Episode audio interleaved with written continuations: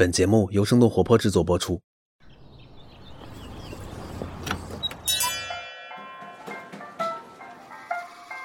您的生动早咖啡好了，请慢用。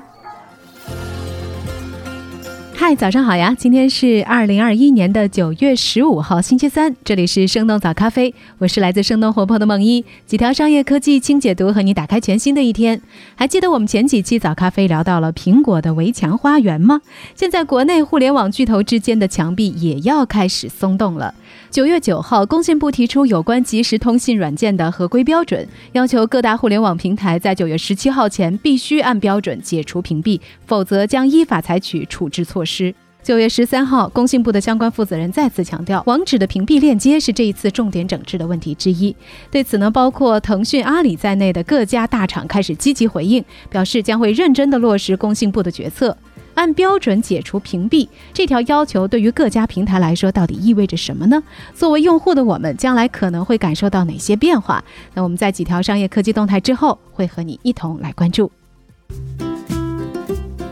九月十三号，中国在线音频平台喜马拉雅向港交所提交了招股书，计划在香港上市。招股书显示，截止到今年的六月三十号，半年的时间里，这个平台的营收是二十五亿元，相比于去年同期的十六亿，增长了百分之五十五点五。同时，招股书也表明，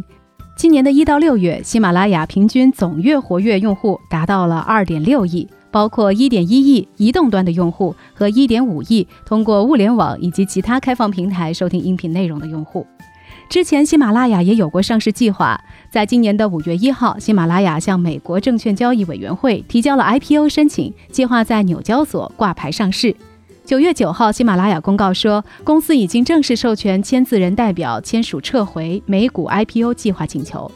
在音频赛道，并不是只有喜马拉雅一个玩家，蜻蜓 FM、荔枝 FM、考拉 FM 等等竞争者先后涌现。根据比达 Big Data Research 的监测数据显示，今年三月移动音频 App 排行当中，喜马拉雅的活跃用户数高达1.72亿，也是目前行业当中活跃用户数唯一破亿的平台。蜻蜓 FM 和荔枝 FM 分别排名二三位，其他的移动音频平台的用户规模都没有超过五百万。接到霍格沃茨的开学通知书，好开心！你的朋友圈最近是不是也被这样的消息刷屏了呢？其实这是一款叫做《哈利波特魔法觉醒》的游戏，九月九号获得华纳兄弟官方授权，网易出品，融合角色扮演元素的卡牌手游《哈利波特魔法觉醒》上线了。这距离双方宣布合作刚好过去了两年的时间，全球最赚钱的十大 IP 之一《哈利波特》威力再次显现。上线前的一天呢，获得了一千五。百万的预约上线首日，这款游戏在微博游戏超话排名第二，仅次于王者荣耀，获得全平台五百七十八万玩家的下载。截止到目前为止呢，已经登顶了各大平台的游戏热度榜单。除了极高的热度之外呢，这款游戏的童话手绘风格也受到了好评。冲进九又四分之三站台、魔法袍、魔杖、猫头鹰、分院帽测试等等，也让玩家们重温了原著和电影当中熟悉的场景。当然不可能只有好评，也会有一些问题。主要的问题呢，就是氪金无处不在，氪金就能够变强，这也让游戏体验打折扣。卡牌游戏玩法比较单一，想要抽到传说级别的卡牌，获得更好的魔杖、卡牌升级、服饰、家具，都要氪金，不断刷副本，延续了网易游戏他们又干又氪的套路。下面再来看看国外，SpaceX 即将搭载首个全平民机组进入太空。九月十五号，SpaceX 将会执行名字叫做 inspiration for 的首次载人商业飞行。和早前蓝色起源和维珍银河完成的亚轨道飞行不同的是 inspiration for 将会在猎鹰九号的推动下飞出地球，进入太空轨道，绕地球飞行三天。这次太空旅行由美国电商大亨艾萨克曼主要资助，并且担任指挥官。旅行的目的之一是为圣犹大儿童研究医院筹集两亿美元的资金。这家医院呢，是一家致力于治疗患有癌症和其他疾病的儿童的非营利机构。另外的三名旅行者分别是二十九岁的来自于圣犹大医院的助理医师、骨癌幸存者阿尔瑟诺，五十一岁的地球科学家普罗克特，以及四十二岁的数据工程师森布罗斯基。虽然阿萨克曼和普罗克特都是有执照的飞行员，但是四个人都没有接受过正式的宇航员训练，所以这次的飞行呢也被称为第一次全平民太空任务。不过，在过去五个月当中，他们都已经进行了严格的准备工作，包括高海拔健身、离心机以及模拟器等等培训。这一次的飞行任务负责人表示。任务不仅仅是一次太空观光，进入轨道之后，机组人员呢将会进行医学实验，来探索未来由地球到太空的飞行过程当中对人类健康的潜在影响。九月十一号，科技巨头奥林巴斯发布声明说，正在调查一起影响他欧洲、中东和非洲计算机网络的潜在网络安全事件，目前已经成立了专门应对小组和取证专家合作解决问题。根据 TechCrunch 的报道，攻击者在受感染电脑留下的勒索赎金字条当中声称自己是来自一个叫做 Black Matter 勒索软件组织。来自 MCSoft 的勒索软件专家认为，这次的攻击可能是由 Black Matter 精心策划的。你可能没有听过这个组织，但是你也许听说过 DarkSide 这个黑客团体。今年五月，DarkSide 曾经高调勒索美国最大的燃油管道运营商 Colonial Pipeline，造成了这家公司整个管道系统的关闭。而 Black Matter 就是在 DarkSide 和其他几个黑客组织金盆洗手之后，由他们的继承者成立的。自今年六月这个组织出现以来，仅仅是被 MCSoft 记录下来的勒索软件攻击就超过了四十多起。Black Matter 这个团伙呢，在他们的网站上列出了一系列他们不会攻击的目标，包括医院、关键基础设施和非盈利机构等等。针对这一次攻击的细节，奥林巴斯还没有做出回应。但是不论这次的结果如何，奥林巴斯的例子都会给其他的大公司提了个醒：在高额回报的利诱之下，勒索病毒防御不仅仅是针对外来的攻击，还要预防来自内部的威胁。下面我们来关注一下近期工信部提出的有关即时通信软件的合规标准，要求各大互联网巨头在九月十七号之前必须按照标准解除屏蔽。这是否就意味着微信、淘宝、抖音们真的可以实现互联互通了呢？我们马上来了解。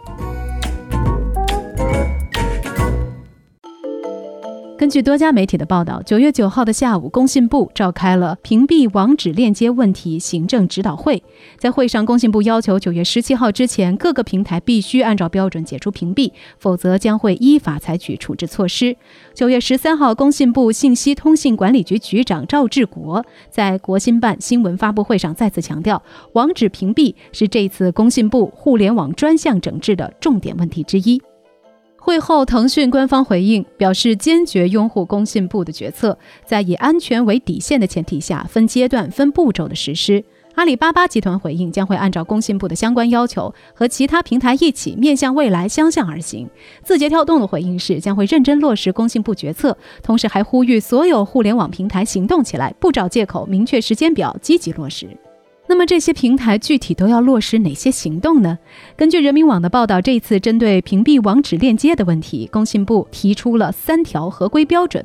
一是具有外部网址链接访问功能的即时通信软件，对于用户分享的同类型产品或服务的网址链接展示和访问形式应当保持一致。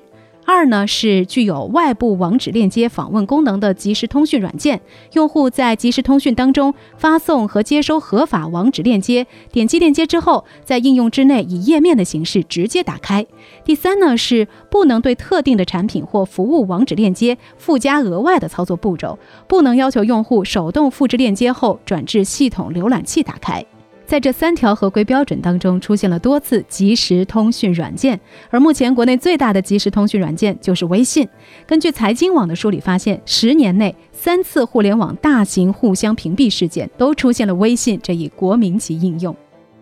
那我们也来回顾一下互联网公司的那些筑墙历史。首先是三 Q 大战。二零一零年九月，三六零发布了新开发的隐私保护器。这款软件专门用来搜集 QQ 是否有侵犯用户隐私的行为。随后，QQ 立即指出三六零浏览器涉嫌借违规网站推广。二零一零年的十一月，腾讯宣布在装有三六零软件的电脑上停止运行 QQ，用户必须卸载三六零才可以登录 QQ，强迫用户二选一。二零一三年，阿里先以保护用户安全为由屏蔽了微信。当时用户在微信当中点击淘宝链接进入的并不是购物页面，而是手机淘宝的下载页。随后，微信也立刻反击，将导向淘宝网站流量的渠道关闭。在之后，微信上线小程序也没有阿里系的身影。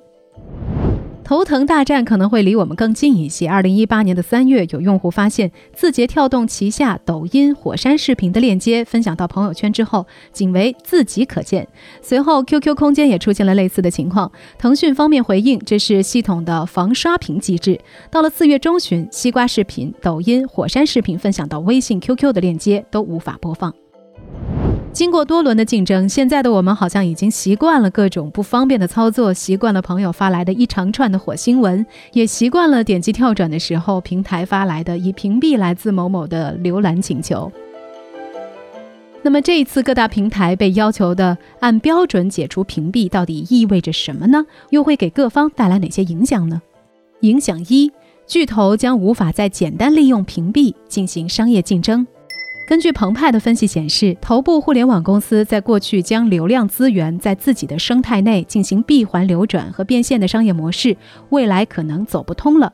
以微信为例。对于腾讯系产品或者腾讯扶持的被投公司，微信不仅仅不会屏蔽他们的链接，还会通过开放支付接口、给予微信流量入口的方式来帮助他们发展。而对于和腾讯之间存在直接竞争关系的公司产品，微信往往是通过屏蔽分享链接的方式阻碍他们获取流量，一边帮扶一边遏制，实现商业竞争上的胜利。那这一次开放外部链接的政策要求，不只针对微信，而是包括淘宝、抖音在内的所有超级平台 App。根据财经的分析显示，微信的巨大流量一直是他们商业化的基础。几乎所有接受财经采访的互联网行业、技术、投资、产品营销等等从业人员都判断，解除屏蔽之后，微信将很可能成为各大平台和应用营销推广的主战场。这当然就会利好字节跳动和阿里巴巴，而腾讯的负担就会随之增加。不过，这也只是。理论上的情况，自从反垄断法陆续实施以来，淘宝特价版、